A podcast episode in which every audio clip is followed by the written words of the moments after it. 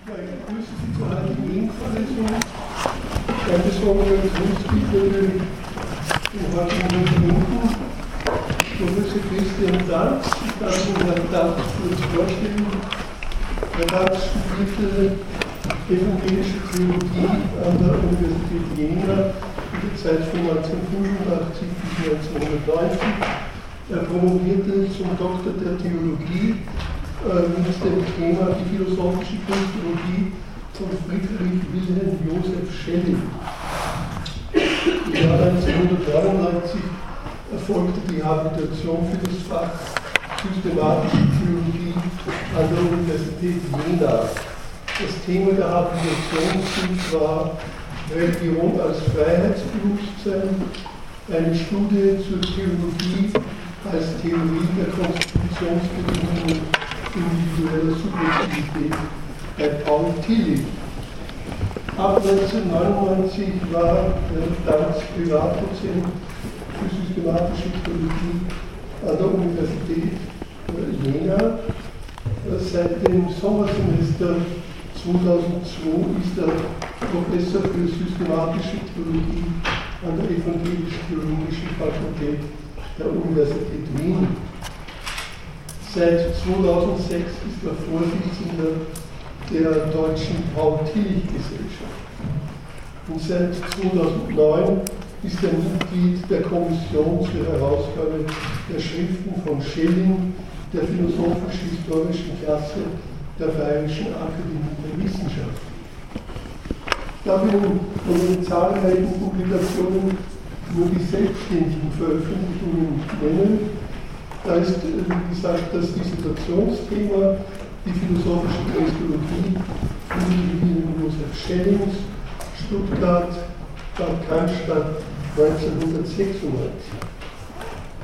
Weiters die Habilitationsschrift, die habe ich genannt, Religion als Freiheitsbewusstsein, eine Studie zur Theologie als Theorie der Konstitutionsbedingungen individueller Subjektivität bei Paul Berlin, New York 2000. Weiters ist zu nennen eine Einführung in die Theologie der Religionen, Wien 2005, Gott und die menschliche Freiheit, Studien zum Gottesbegriff in der Neuzeit, Neukirchen, Wien, keine Ahnung. Wirken Gottes zur Geschichte eines theologischen Grundbegriffs Neukirchen Blumen 2007. Ich glaube, Flint heißt es. Flint. Die Deutung der Religion in der Kultur, Aufgaben und Probleme der Theologie im Zeitalter des religiösen Pluralismus Neukirchen Wien 2008. Weiters ist zu nennen eine Einführung in die evangelische Dogmatik Darmstadt 2010, Grundproblem der Christologie Tübingen 2013 und recht informiert bin, zuletzt eine Einführung in die Theologie Martin Luthers Darmstadt 2013. Soweit eine kurze Vorstellung, lieber Christian, wir freuen uns auf deinen Vortrag. Lieber Bruder, vielen Dank für die freundliche Vorstellung. Ich komme zu meinem Thema. Das aber ist das Ergebnis aus dem Stamme jenes Baumes der Rache und des Hasses, des jüdischen Hasses, des tiefsten und sublimsten, nämlich Ideale, Werte umschaffenden Hasses, dessen Gleichen nie auf Erden dagewesen ist, wuchs etwas ebenso Unvergleichliches heraus. Eine neue Liebe, die tiefste und sublimste aller Arten Liebe. Dass man aber ja nicht vermeine, sie sei etwa als die eigentliche Verneinung jenes Durstes nach Rache, als der Gegensatz des jüdischen Hasses emporgewachsen. Nein, das Umgekehrte ist die Wahrheit. Diese Liebe wuchs aus ihm heraus als seine Krone, als die, als die triumphierende in der reinsten Helle und Sonnenfülle sich breit und breiter entfaltende Krone, welche von demselben Drange gleichsam im Reiche des Lichts und der Höhe auf, jenes, auf die Ziele jenes Hasses, auf Sieg, auf Beute, auf Verführung aus war, mit dem die Wurzeln jenes Hasses sich immer gründlicher und begehrlicher in alles, was Tiefe hatte und böse war, hinuntersenkte. Ich glaube, ich nehme doch hier das andere Mikrofon, oder? Perfekt. Ja, ja. Gut, dann machen wir hier aus und hier an. Besser? Ja. Gut. Schärfer als der Röckener Pfarrerssohn Friedrich Nietzsche, dessen 1887 erschienener Schrift zur Genealogie der Moral die eben zitierten Zeilen entnommen sind, hat wohl keiner die mit der Liebe verbundenen Ambivalenzen notiert. Die mit dem Christentum und seiner Stiftergestalt, jenem Jesus von Nazareth, von Nietzsche als das leibhafte Evangelium der Liebe apostrophiert, die mit diesem in die Geschichte eingetretene Liebe sei bei Lichte besehen nichts anderes als eine sublimierte Form des Hasses. Die Ohnmacht der Liebe, die dieser Erlöser brachte, führt auf ihrer anderen Seite einen Willen zur Macht mit sich, der sich als bloßer Hass entpuppt. War also nicht gerade jener Erlöser, Zitat, die Verführung in ihrer unheimlichsten und unwiderstehlichsten Form, die Verführung und der Umweg zu ihm jenen, äh, jenen jüdischen Werten und Neuerungen des Ideals? Wer über Liebe und Hass in der Religion nachdenkt, wird gut beraten sein, die von dem lutherischen Pfarrerssohn eingeschärften Ambivalenzen die mit den lebensweltlichen Phänomenen Liebe und Hass verbunden sind, im Auge zu behalten. Sie tauchen, wie er hellsichtig registrierte, auch noch in dem Gott auf, der im Zeichen von ohnmächtiger Liebe sich in der Welt durchsetzt und sich gerade darin als die stärkere Macht erweist. Ist also die Ohnmacht der Liebe lediglich eine sublime Form von Macht, Rache und Hass, wie Nietzsche meinte? Freilich, auch die Theologie, der Theologie sind die mit den Phänomenen der Liebe verbundenen Ambivalenzen nicht entgangen. Schon Martin Luther ihn am Vorabend des Reformationsjubiläums zu erwähnen, ist auch aus sachlichen Gründen unumgänglich. Schon Luther arbeitete die abgründigen Funktionalisierungen heraus, denen die Liebe im Gottesverhältnis unterliegt. Der Gottesliebe des Menschen liegt für den Reformator zunächst stets ähm, ein Hass zugrunde, der von der wahren Liebe Gottes erst zerbrochen werden muss. Die christliche Theologie hat seit ihren Anfängen die mit den Phänomenen Liebe und Hass verbundenen Ambivalenzen thematisiert. Das kann in einer Religion, die sich im Gottesgedanken darstellt und beschreibt, auch gar nicht anders sein. Andernfalls würde der Gottesgedanke dem menschlichen Leben und den mit diesem verbundenen Ambivalenzen äußerlich bleiben. Nun steht der christliche Gottesgedanke, Nietzsche hatte das betont, im Zeichen der Liebe. Gott ist, wie der erste Johannesbrief im Neuen Testament formuliert, Liebe. Aber schon die Bestimmung Gottes als Liebe fordert ihre Gegenseite. Ohne ihr Gegenteil und ihren Gegensatz kann Liebe nicht sein.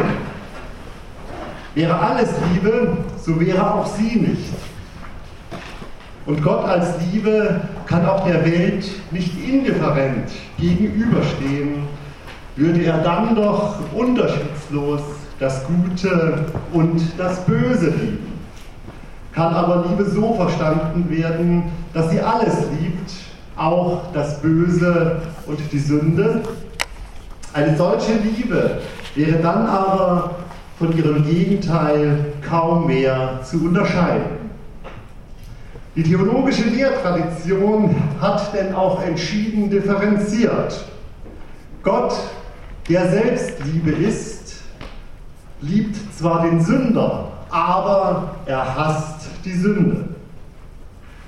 Aber wie ist das Verhältnis von Gottes Liebe und der Sünde, die er hasst, zu verstehen?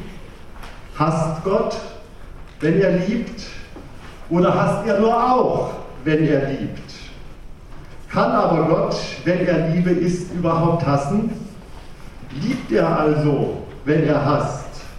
Oder liebt er auch, wenn er hasst? Damit ist das Thema der nachfolgenden Überlegungen benannt, wenn es um das Spannungsverhältnis von Liebe und Hass äh, in der Religion geht. Die, theologische, die theologischen Liebesbegriffe, das macht ein Blick auf die Geschichte der Theologie schnell deutlich, sind stets auch ein Spiegel ihrer Zeit. Die jeweiligen Diskurse über Liebe und Hass schlagen sich in der Theologie und ihrer Beschreibung von Gottes wahrer Liebe nieder. Dabei unterliegen die Semantiken von Liebe und deren Gegenteil einem geschichtlichen Wandel. Auch Gottes wahre Liebe lässt sich nur in irdischen Gefäßen darstellen. Sei es alteuropäisch vor dem Hintergrund einer kosmisch-ontologischen Einheitsidee, sei es äh, oder sei es als romantische Liebe. Aber was ist unter Liebe überhaupt zu verstehen und was unter der Liebe, die von Gott ausgesagt wird?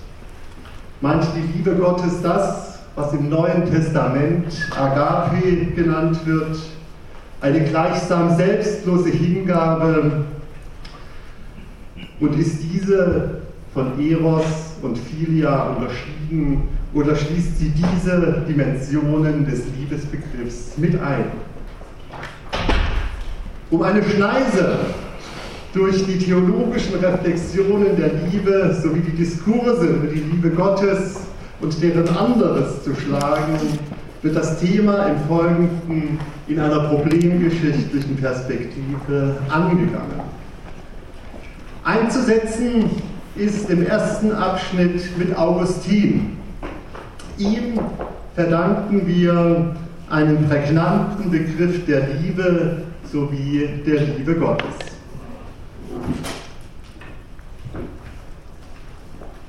Im zweiten Abschnitt soll der ehemalige Augustiner mit Martin Luther zu Wort kommen. Auch er versteht Gott als Liebe, aber die platonische Ontologie, die für den Bischof von Hippo die Folie seiner Explikation des Liebesbegriffs abgegeben hatte, ist im späten Mittelalter zerbrochen. Das wiederum hat Konsequenzen für die Entfaltung der göttlichen Liebe. Sie wird von dem Reformator mit einer abgründigen Antinomie verbunden, die aus der Liebe selbst resultiert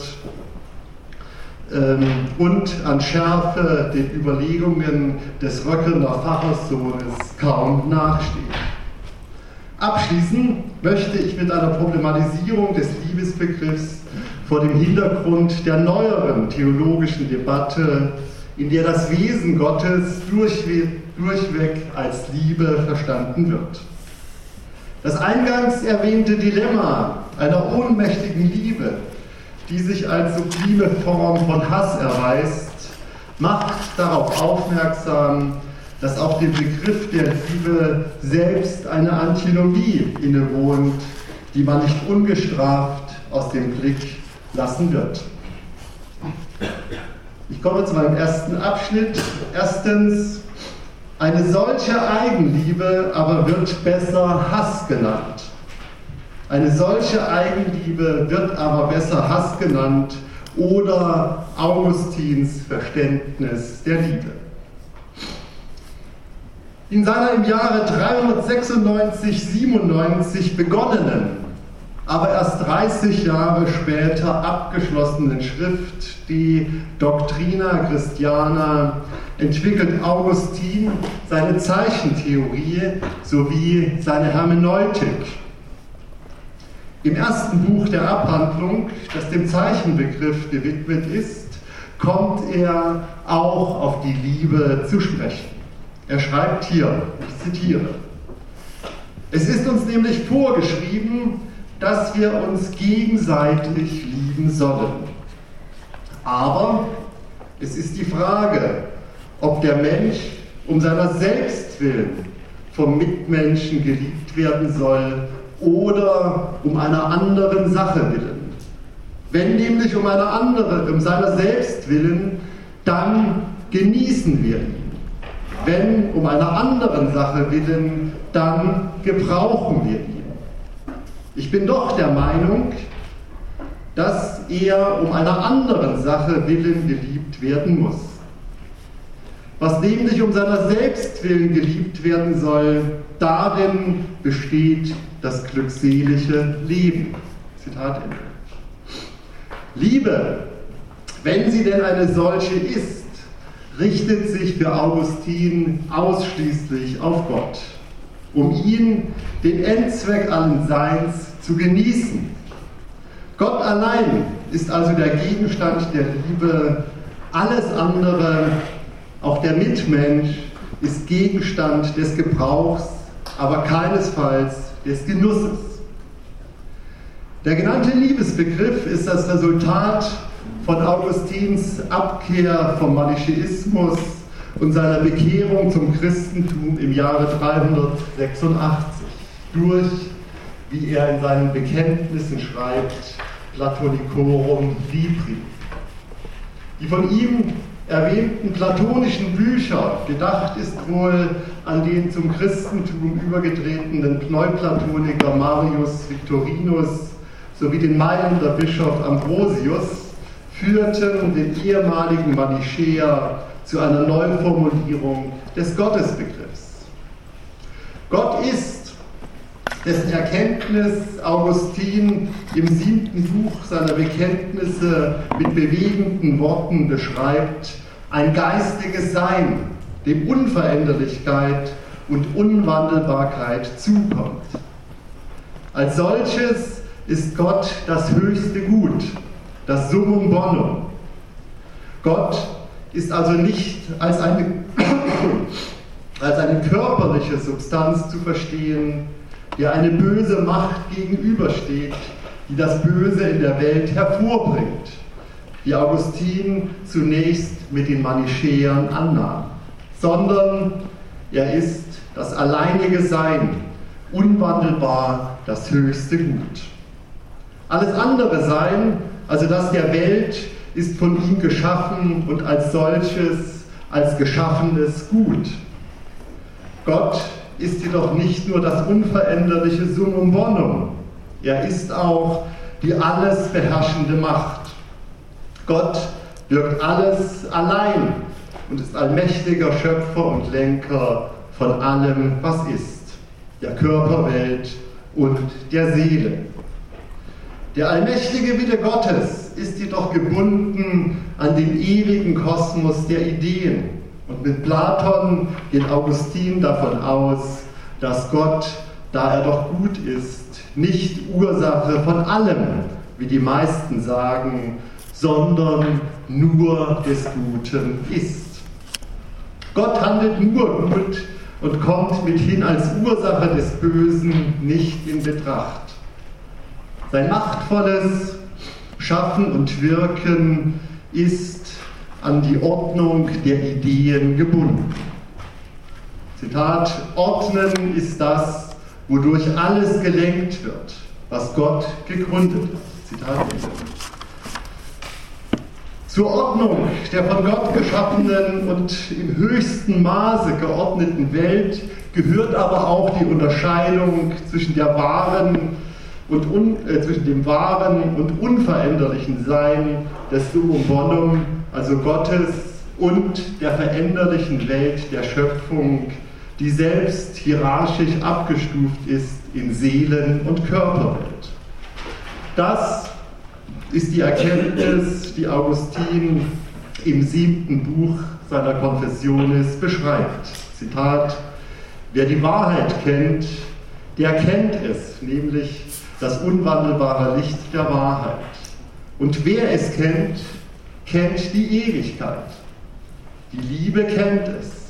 O ewige Wahrheit, wahre Liebe, liebe Ewigkeit, du bist mein Gott. Zu dir seufze ich Tag und Nacht.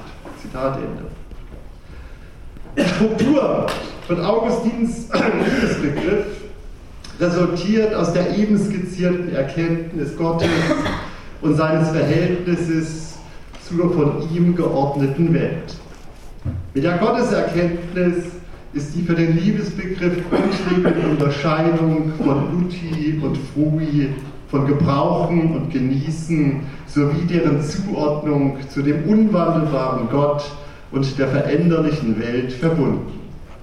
Aus ihr ergibt sich Gott selbst äh, Gott ist nicht nur Liebe, er ist auch der einzige Zweck, zu dem die Liebe strebt, da sie von Augustin als Begehren und Genießen des unwandelbaren Summum Bonum geradezu definiert wird. Liebe meint nämlich nichts anderes als, Zitat, eine Sache um ihrer selbst willen begehren, Zitat Ende. Das Einzige jedoch, was um seiner selbst willen begehrt werden kann, ist Gott, das höchste Gut. Zitat, aber weil die göttliche Substanz hervorragender und höher als unsere Natur ist, ist die Vorschrift, nach der wir Gott lieben sollen, von der Liebe zum Nächsten unterschieden. Zitat Ende. Alles andere, das Veränderliche und das Vergängliche, darf weder genossen noch begehrt werden. Es muss, so schärft es Augustin ein, genutzt und gebraucht werden. Das gilt ausdrücklich auch für das eigene Selbst und den Mitmenschen, der geliebt wird. Wird ein anderer geliebt, dann nicht um seiner selbst willen, sondern um Gottes willen. Zitat, wenn du also dich selbst nicht um deiner selbst willen lieben sollst, sondern um dessen Willen, worin das einzige wahre Ziel deiner Liebe liegt, dann mag ein anderer Mensch nicht zürnen. Wenn du auch ihm, wenn du auch ihn selbst wegen Gott liebst. Zitat Ende. Sich selbst, der andere und die geschaffenen Dinge sind zu benutzen, aber nicht zu begehren und zu genießen.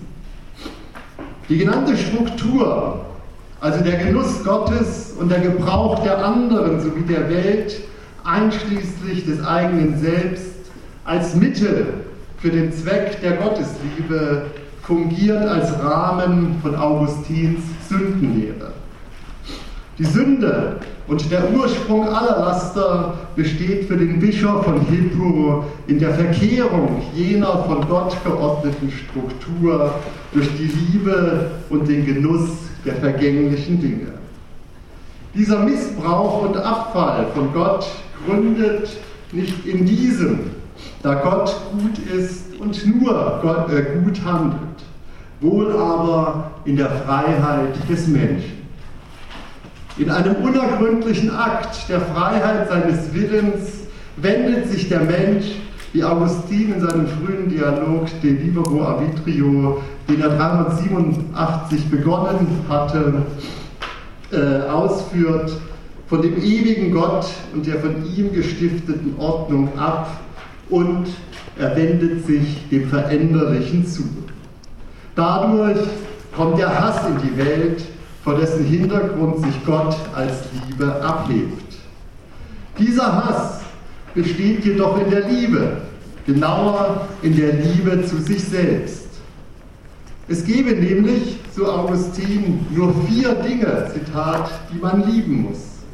Eines, das höher ist als wir, ein anderes, das wir selbst sind, ein drittes, das neben uns ist und ein viertes, was unterhalb von uns ist.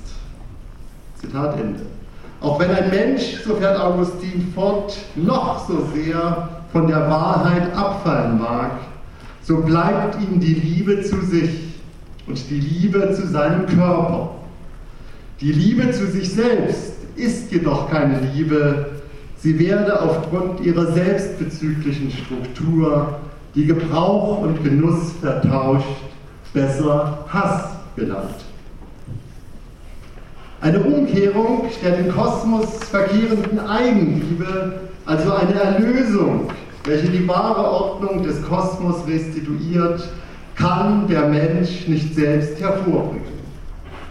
Augustins um 396 formulierte Gnaden- und Erwählungslehre versteht die erlösende und die die gestörte Ordnung des Kosmos zurechtbringende Gnade als eine Gabe, die ausschließlich Gott zu ihrem Urheber hat.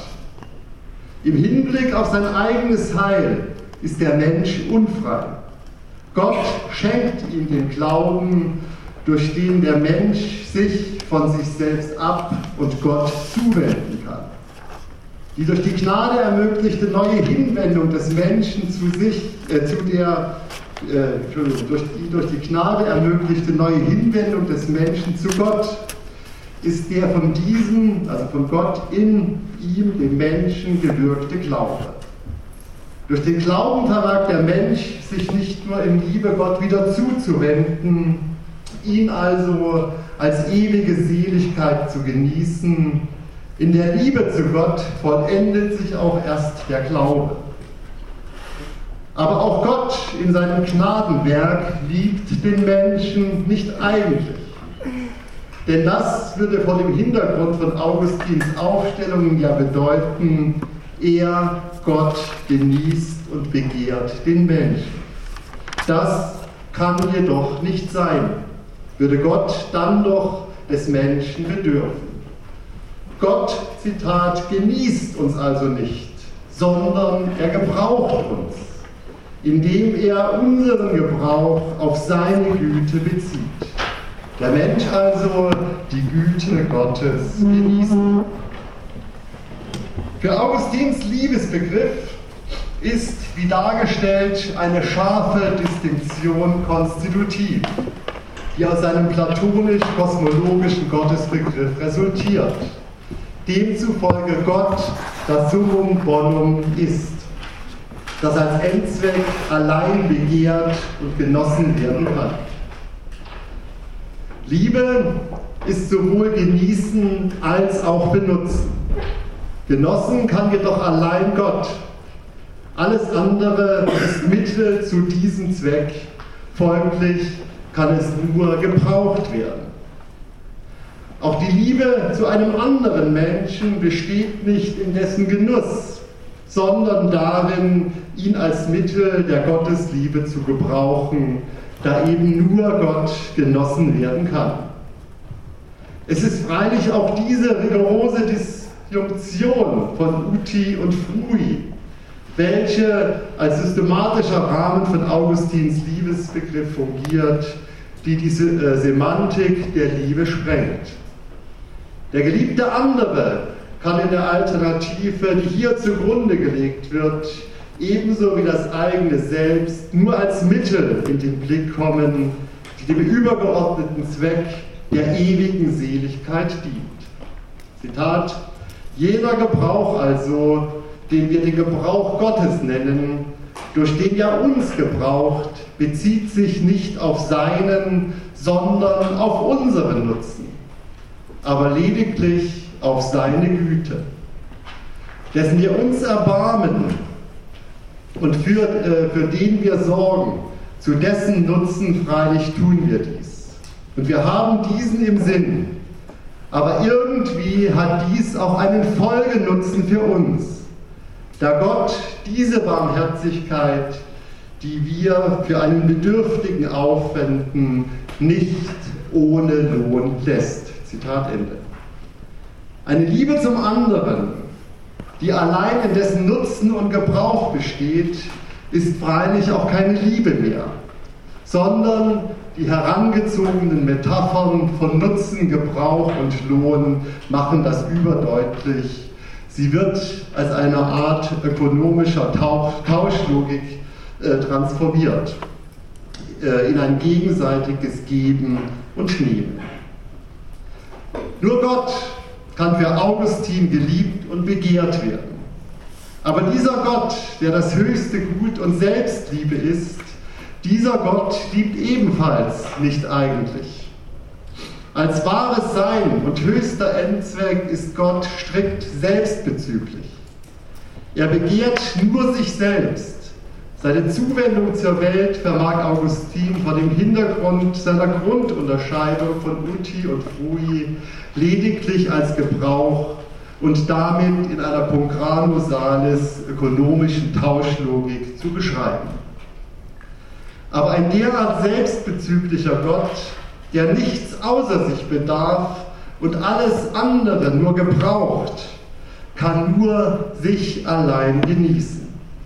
Eine solche selbstbezügliche und um sich selbst kreisende Liebe, daran ändert auch die trinitätstheologische Entfaltung des Gottesbegriffs bei Augustin nichts Wesentliches, ist von ihrem Gegenteil nicht mehr zu unterscheiden.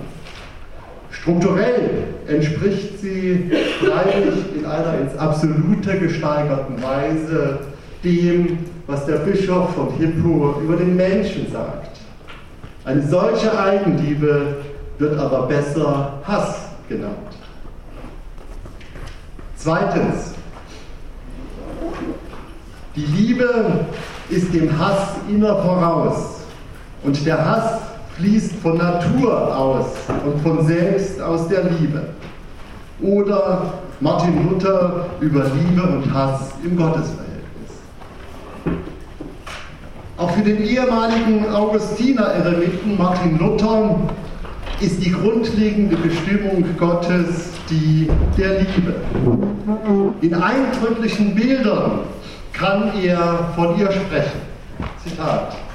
Dass, wenn jemand wollte Gott mahnen und treffen, so möge, so müsste er ein solches Bild treffen, das alte Liebe wäre als sei die göttliche Natur nichts, denn ein Feuerofen und Brunst solcher Liebe, die Himmel und Erde füllet. Und wiederum, wenn man kund die Liebe malen und bilden, müsste man ein solches Bild machen, das nicht werklich noch menschlich, ja nicht englisch noch himmlisch, sondern Gott selbst wäre. Zitat Ende. Gott ist für den Reformator ein Backofen voller Liebe, eine Brunst solcher Liebe. Und zwar auf unveränderliche und allmächtige Weise. Allerdings ist sein Gottesgedanke anders konstruiert als bei Augustin.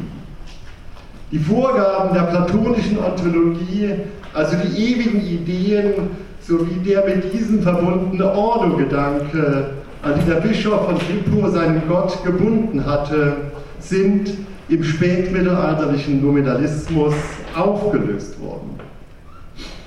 Gott ist damit in seinem Handeln nicht mehr an eine ihm bereits vorgegebene Ordnung gebunden, sondern jede Ordnung, in deren Rahmen er wirkt, ist eine von ihm selbst gesetzte Ordnung. Die angedeutete Transformation setzt der Gottesgedanke Luthers voraus. Gott ist für ihn allmächtiges, äh, ist für ihn allmächtige und unveränderliche Liebe, der alles in allem wirkt, damit aber eben auch Heil und Unheil. Der Wittenberger Theologe nimmt in seine Gottesanschauung eine Antinomie auf, der zufolge Gott tötet, wenn er lebendig macht. Der Gottesgedanke wird dadurch nicht nur komplexer, er ist auch von einer gedanklich nicht aufhebbaren Spannung durchzogen.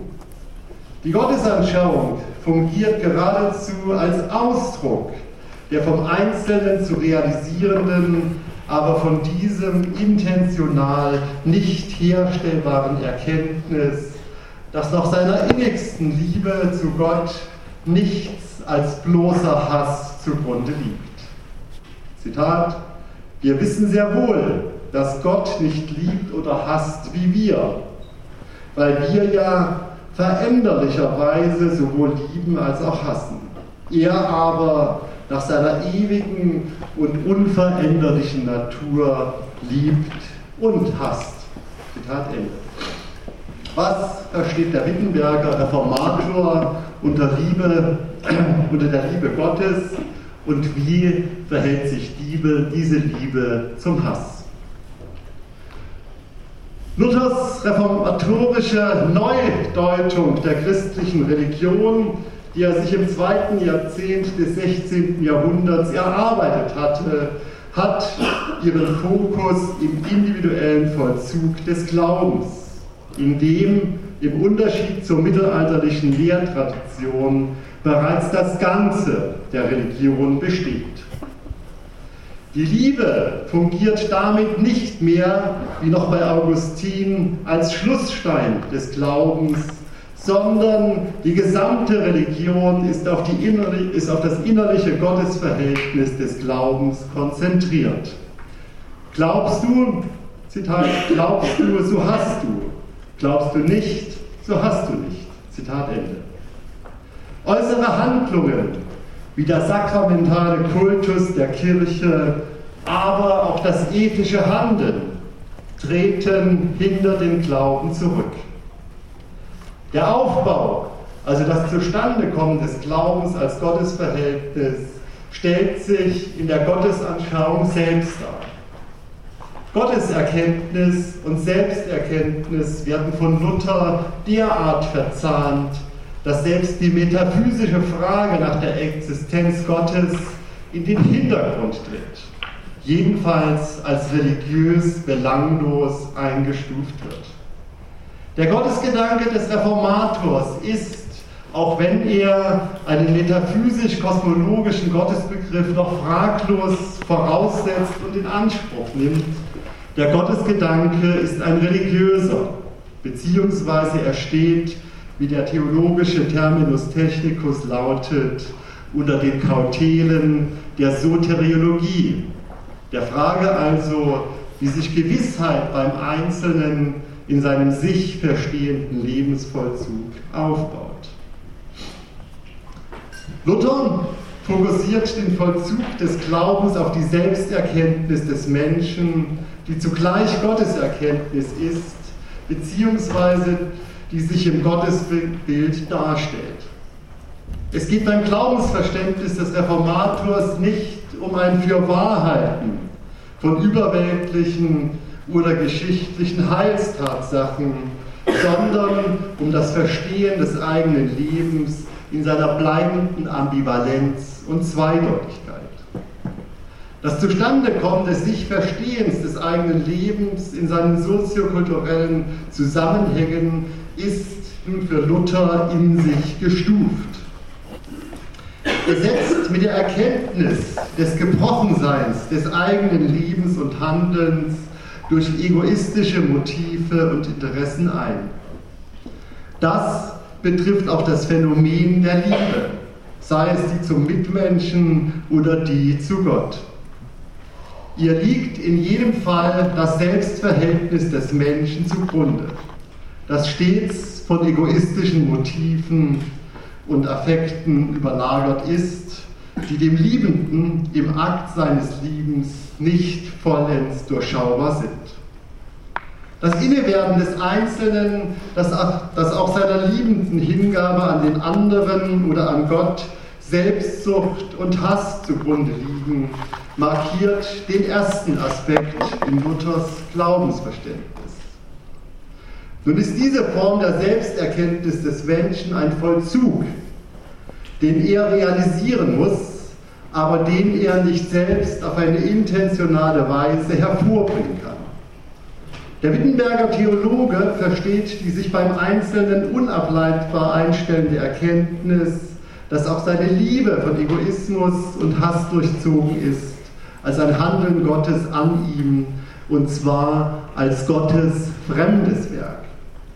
In diesem Werk hörst du, wie Luther schreibt, Zitat, deinen Gott zu dir reden, wie all dein Leben und alle deine Werke nicht sind vor Gott, sondern du mit allem, was in dir ist, ewig verderben müsstest. Zitat Ende. In seinem fremden Werk, dem die Erkenntnis des Einzelnen korrespondiert, all sein Handeln und Tun ist von egoistischen Motiven überlagert und mithin lediglich eine sublime Form von Selbstsucht und Hass, tritt Gott dem Menschen als vernichtender Zorn und ewiger Hass entgegen. Es ist die Hölle der Selbsterkenntnis des Menschen, die sich in dem fremden Werk Gottes und seines Gerichtes verdichtet. Auf die eben angedeutete Erkenntnis des Menschen bezieht Luther nun Gottes eigenes Werk, und zwar in einer zweifachen Weise. Dieses eigene Werk Gottes bestätigt dem Menschen die mit seinem fremden Werk verbundene Erkenntnis, dass der Mensch nichts ist vor Gott. Zugleich durchkreuzt es jedoch das mit der Selbsterkenntnis verbundene Bild von Gott als einem zornigen Richter, der den Sünder hasst und setzt an dessen Stelle das Bild Gottes als überfließender Liebe, der dem Menschen verzeiht und auf diese Weise Gemeinschaft mit ihm stiftet. Luther nennt das eigene Werk Gottes Evangelium. Mit diesem ist für den Menschen die Erkenntnis verbunden, dass Gott die Sünde hasst, aber den Sünder liebt. Die Bestimmung Gottes als Liebe ist, wie wir gesehen haben, für Luther nicht so etwas wie ein allgemeiner Gedanke oder eine allgemeine Bestimmung.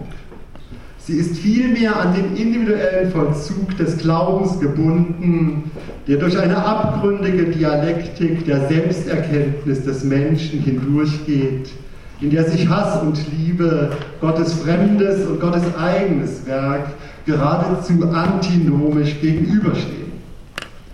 Zur Auflösung kommt diese Antinomie allein im Glaubensakt, als dessen Bild Christus fungiert. Den Übergang von der mit der Selbsterkenntnis verbundenen Verzweiflung zur Gewissheit, der aus jener nicht ableitbar, aber auf sie bezogen bleibt, hat der Reformator als einen fröhlichen Wechsel und Streit beschrieben. Die Gabe des Glaubens, also der vom Menschen nicht selbst herstellbare, aber von ihm zu realisierende Vollzug von Selbsterkenntnis, fasst Luther wie auch Augustin in das ökonomische Bild eines Tausches, in dem Christus und die Seele eins werden.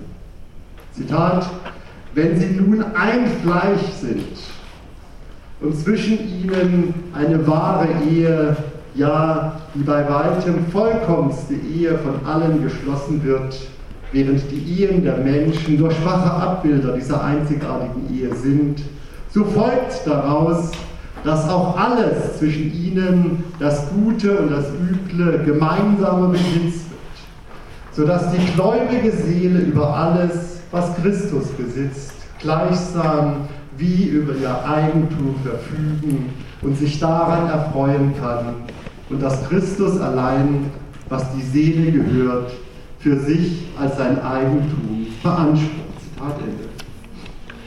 Luthers Verwendung der Tauschmetapher ist jedoch paradox und sprengt das für den Tausch signifikante Geben und Nehmen. Die Gabe des Glaubens, für die Christus in dem Bild steht, gibt und nimmt selbst. Dem Übergang vom fremden zum eigenen Werk Gottes entspricht auf der Seite des Menschen der von sündiger Selbstliebe zu gläubigen Selbsthass. Zitat, die Liebe ist dem Hass immer voraus und der Hass fließt aus und von selbst aus der Liebe. Und so entsteht der Eifer der entzürnten Liebe. Das heißt, der Hass auf das Böse um des Guten willen. So kommt der Hass auf die Sünde und der Abscheu vor dem vergangenen Leben von selbst, ohne dass sie durch irgendwelche Sorge oder Anstrengung gesucht werden müssten. Zitat Ende. Der Glaubende liebt Gott und hasst sich selbst, wie Gott die Sünde hasst und den Sünder liebt. In die christliche Liebe, die aus dem Glauben folgt und nicht mehr dessen Schlussstein darstellt, nimmt Luther die Selbsterkenntnis des Menschen auf, dass sein Selbstbezug stets gebrochen und verunreinigt bleibt. Verwirklichen kann sich diese Liebe allein in der selbstlosen Hingabe an den Nächsten. Sie wird von dem Reformator als eine notwendige Folge des Glaubens angesetzt. Die mit dem Glauben verbundene christliche Freiheit äußert sich ausschließlich in der tätigen Hingabe an die Mitmenschen und zwar ganz von selbst, sua sponte. Luthers Verzahnung von Glaube und Handeln ist nicht nur der kantischen Autonomieethik strukturell vergleichbar, sie ist auch mit demselben Dilemma konfrontiert, wenn sich Freiheit notwendig als Nächstenliebe bzw. in der Anwendung des Sittengesetzes realisieren soll. Aber was ist das für eine Liebe, die in selbstloser Hingabe an den Nächsten sich selbst gleichsam auflöst. Ist eine solche Liebe nicht eine Art umgekehrter Selbsthass, den der Reformator, wie wir gesehen haben, als Folge der Liebe ansetzt? Der eben dargestellte Gedankengang demzufolge Gott sich als Liebe dem Einzelnen allein im Durchgang durch eine antinomisch strukturierte Selbsterkenntnis erschließt, wird von Luther jedoch noch mit einem weiteren Gedankengang verbunden. In seiner 1525 erschienenen Schrift De Servo Arbitrio verbindet der Reformator den Gottesgedanken mit einer weiteren Unterscheidung, nämlich der zwischen einem verborgenen und einem offenbaren Gott. Hinter dem offenbaren Gott, dessen Erschließung in der eben skizzierten antinomischen Selbsterkenntnis des Menschen besteht, stehe, so führt der Wittenberger Theologe hier aus, ein absolut verborgener Gott, der weder zu erkennen noch zu erforschen ist. Mit dem Deus absconditus zieht prima vista ein Moment in den Gottesbegriff ein, welches diesem selbst dämonische Züge verleiht. Denn mit dem verborgenen Gott, der sich, äh, der sich von dem in seiner Offenbarung verborgenen unterscheidet, scheint der Gott, der sich in Christus als Liebe manifestiert hat, relativiert, wenn nicht gar unsicher, unsicher zu werden. Damit wird nun in der Tat ein Zwiespalt in den Gottesgedanken eingeführt, der dem Gottesgedanken dämonische Züge verleiht. Der genannte Eindruck wird noch verstärkt, wenn Luther von diesem hinter dem offenbaren Gott verborgenen Gott sagt, dieser will in seinem unerforschlichen Willen den Tod des Sünders. Oder behauptet, was Gott will, sei gut. Und zwar ausschließlich aus dem Grund, weil Gott es so will. Allerdings stehen die genannten Aussagen unter den Kautelen der Soteriologie. Jedenfalls wird man sie von dieser aus rekonstruieren müssen, will man nicht den Gottesgedanken in einem heillosen Zwiespalt auflösen. Wenn Gott als Bild der Selbsterkenntnis des Glaubens gefasst ist, wie es ja Luthers Intention ist, dann muss der Dios absconditus, von dem in Desavo arbitrio die Rede ist, als Implikat desjenigen Vollzugs verstanden werden, in dem der Mensch zu einem Verstehen seiner selbst gelangt. Der Gedanke hält jedoch einen Moment fest. das auch für das Verständnis der Liebe nicht zu unterschätzen ist. Mit dem Neus absconditus ist ein Moment von Entzogenheit namhaft gemacht, das die Liebe davor bewahrt, in eine Beherrschung des anderen umzuschlagen. Drittens, Selbst- und Andersheit der Liebe oder kann es Liebe ohne Selbstbezogenheit geben? Selbst- und Andersheit der Liebe oder kann es Liebe ohne Selbstbezogenheit geben? Die protestantische Theologie der zweiten Hälfte des 20. Jahrhunderts hat vor allem gegenüber Augustin und Luther völlig veränderten problemgeschichtlichen Hintergrund die Bestimmung der Liebe ins Zentrum der Gotteslehre gerückt. Die angedeuteten Transformationen, die hier nur angedeutet werden können, betreffen vor allem die erkenntnistheoretische Kritik an dem kosmologisch-metaphysischen Gottesgedanken durch die Aufklärung und die Erkenntniskritik Immanuel Kants, aber auch die Verschiebungen in der Semantik der Liebe, deren Individualisierung seit dem 17. Jahrhundert, die Konzeptionen der romantischen Liebe sowie die Ausdifferenzierung der Sexualität und vieles andere mehr. Die theologischen Gotteslehren werden nun nicht mehr als metaphysische Konstruktionen entworfen, sondern als Darstellungen des christlichen Glaubens aus dessen eigener Perspektive. Für den Gottesgedanken hat das zur Folge, dass sich dessen Wesen in der Bestimmung der Liebe zusammenfasst. Die systematische Funktion dieser Neubestimmung Gottes besteht darin, diejenige Ambivalenz, die in Luthers Gottesanschauung durch den absolut verborgenen Gott aufgenommen wurde, systematisch auszuschließen. Demgegenüber sei Gott, wie es in, modernen oder gegenwärtigen Dogmatiken heißt, als ein Beziehungsgeschehen zu verstehen, in dem Wesen und Wirken einen unauflöslichen Zusammenhang bilden, sodass das Wesen Gottes, das Liebe ist, selbst zugleich sein Wirken ist. Gottes Sein ist Liebe, da er sich stets und ausschließlich als Liebe und liebende Zuwendung zum anderen seiner selbst bestimmt. Mit dieser Konstruktion, Gott sei als Selbstbestimmung zur Liebe zu verstehen, knüpft die protestantische Theologie nach dem Zweiten Weltkrieg an den Schweizer Theologen Karl Barth an, der in seiner kirchlichen Dogmatik den Gottesgedanken ganz auf die reflexive Struktur des Glaubensaktes zugespitzt hatte. Seine wohl einflussreichste Ausformung hat dieser Gedanke in Eberhard Jüngels Buch Gott als Geheimnis der Welt gefunden, in dem Gott als das Ereignis der Liebe verstanden wird. Was versteht also Jüngel unter Liebe und wie konstruiert er die Liebe, die Gott ist?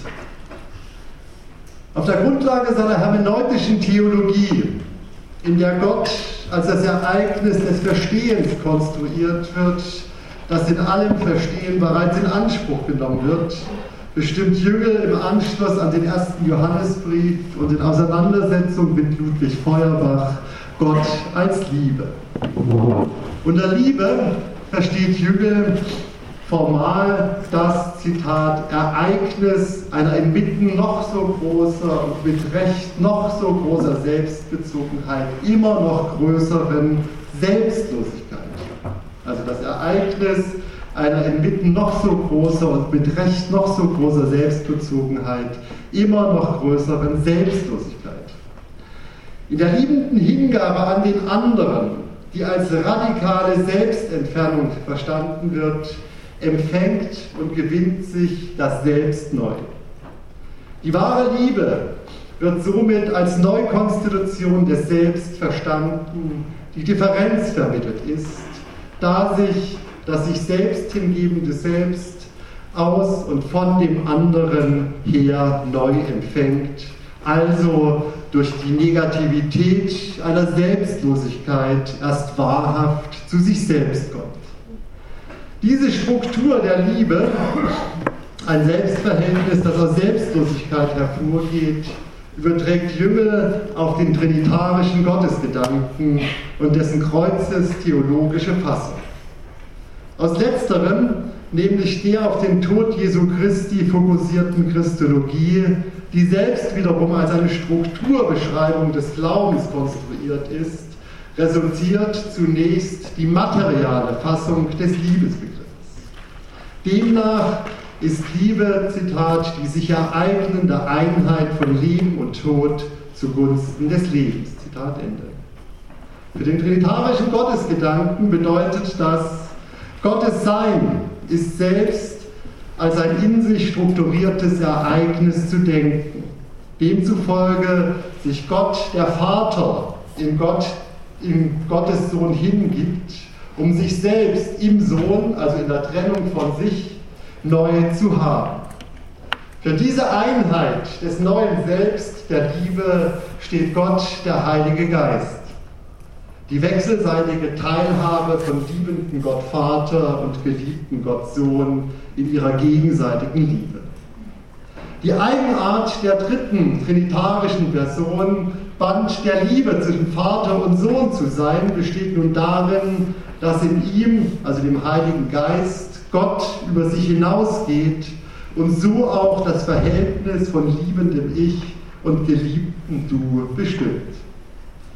Im Gottesgeist geht also die Liebe, die Gott in sich selbst ist, über in die Welt und überwindet in der Ohnmacht der Liebe die Lieblosigkeit und den Hass der Welt.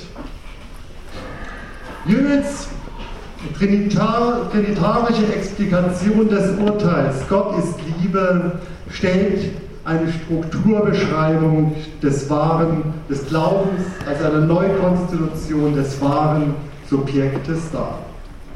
Mit dem Liebesbegriff wird die Einheit Gottes als Ereignisstruktur formuliert. Der Grundgedanke einer Selbstbestimmung Gottes als Liebe der die gesamte Konstruktion trägt, ist jedoch selbst nicht ohne Probleme. Durch diese Fassung, die den Gottesgedanken auf eine Selbstbestimmung zur Liebe festlegt, soll systematisch ausgeschlossen werden, dass Gott auch etwas anderes als Liebe ist, wie etwa in Luthers Gottesanschauung. Allerdings eskamutiert Jüngels Neufassung der Einheit Gottes als Liebe mit der von Luther geltend gemachten Kontingenz im Gottesgedanken auch jegliche Differenz. Das hat zur Folge, das hat Folgen für die Eigenständigkeit sowohl des Liebenden als auch des Geliebten. Die sich durchsetzende Ohnmacht der Liebe hebt nämlich alle Andersheit auf, da der Liebe, mit der, da die Liebe, mit der Gott identifiziert wird, jegliche Ambivalenz genommen ist. Was aber unterscheidet eine solche Liebe, die in der Ohnmacht ihre immer noch größere Macht erweist, von jenem Hass und Willen zur Macht, den Nietzsche dem christlichen Liebesgedanken attestiert hatte? Hieraus erwächst die Forderung, in der theologischen Deutung des Liebesgedankens nicht nur darauf verzicht, zu verzichten, er allein begründe die einzig wahre Konstitution des Selbst, sondern auch darauf, sie, die Theologie, formuliere einen wahren Begriff der Liebe. Solche Totalitäts- und Universalitätsansprüche enthalten stets eine Dialektik, die sie in ihre Gegenteil umschlagen lassen, lässt, nämlich den Terror der wahren Liebe. Auf einen Moment von Unbestimmtheit und Entzogenheit, das nicht im Begriff aufgeht, kann weder im Gottesgedanken noch im Verständnis der Liebe verzichtet werden. Zur Liebe gehört also ein Moment von Entzogenheit. Wird es ausgeblendet, schlägt die Liebe in eine subtile Form von Beherrschung um. Liebe ist also ein gleichsam paradoxes Verhältnis. Zu ihr gehört ein irreduzibtes Moment von Differenz, eines Abstandes in der Nähe. Das aber wird ausgeblendet, wenn im Gottesgedanken jegliches Moment von Entzogenheit ausgeschlossen wird, wie bei Jüngern. Das Phänomen der Liebe ist paradox. Ein Moment von Entzogenheit ist für es selbst konstitutiv. Andernfalls schlägt die Liebe um in eine subtile Form von Beherrschung des anderen und sei es in Form einer ohnmächtigen Liebe, die sich als Allmacht erweist. Das ist das eine. Hinzu kommt noch ein weiterer Aspekt. Er hängt an der formalen Fassung des Liebesgedanken als einer Selbstbezogenheit, die sich durch Selbstlosigkeit und Selbsthingabe konstituiert. So gewiss die Semantik der Liebe nicht in Indifferenz aufgeht, so wenig jedoch auch in Selbstlosigkeit. Versteht man Liebe wie Luther als selbstlose Hingabe an den Nächsten, dann löst sich das liebende Subjekt selbst auf. Es verdampft gleichsam in seiner sich selbst hingebenden Liebe. Bei Jüngel gewinnt sich das Selbst aus der Hingabe an den anderen neu. Aus Selbstlosigkeit entsteht erst ein Selbst, das zur Liebe fähig ist. Aber ohne Eigen- und Selbstheit ist Liebe nicht zu verstehen. Ein Verständnis der Liebe, welche das Selbstsein der Liebenden ausschließt, hebt auch die Liebe auf. Deren Geheimnis wäre deshalb, wie es Schelling formuliert hat, darin zu sehen, Zitat, dass sie solche verbindet, deren jedes für sich sein könnte und doch nicht ist und nicht sein kann ohne das andere. Zitat Ende. Hasst Gott, auch wenn er liebt, so lautete unsere Ausgangsfrage. Dass sie weder als eine logische noch als eine metaphysische Problemstellung zu verstehen ist, sollte deutlich geworden sein. Die Frage lässt sich auch nicht als eine allgemeine Bestimmung beantworten. Eine solche Fassung des Gottesgedankens würde dem menschlichen Leben mit seinen Höhen und Tiefen äußerlich bleiben. Sie wäre kein Ausdruck eines menschlichen Selbstverständnisses. Die religiöse Deutung, Gott ist Liebe, ist strikt an den individuellen Vollzug der menschlichen Selbstdeutung zu binden. Das Moment von Entzogenheit, das für die Liebe konstitutiv ist, das Paradox einer Unterschiedenheit in der Nähe, das nicht, auf die, das nicht im Begriff aufgeht, muss seinen Niederschlag sowohl im Gottesbegriff als auch im Liebesverständnis finden. Wird dieses aus dem Verständnis der Liebe ausgeblendet, verkehrt sich die Liebe in ihr Gegenteil wie es Friedrich Nietzsche scharfsinnig diagnostiziert hatte. Ich danke Ihnen für Ihre Aufmerksamkeit.